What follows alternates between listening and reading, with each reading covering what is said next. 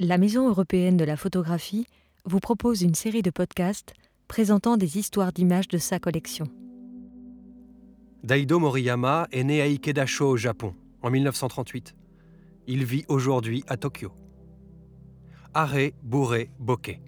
Brut, flou, trouble. Trois adjectifs devenus une esthétique dont s'empare la jeune garde de photographes japonais à la fin des années 60, Daido Moriyama en tête.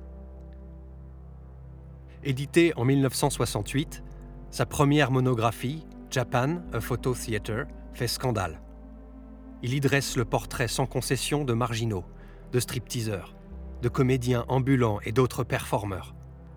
Ce premier coup d'éclat signe l'urgence d'être au monde de ce maniaque du noir et blanc au grain appuyé. Influencé tant par William Klein que Jack Kerouac, Moriyama a publié depuis ses débuts près de 300 ouvrages.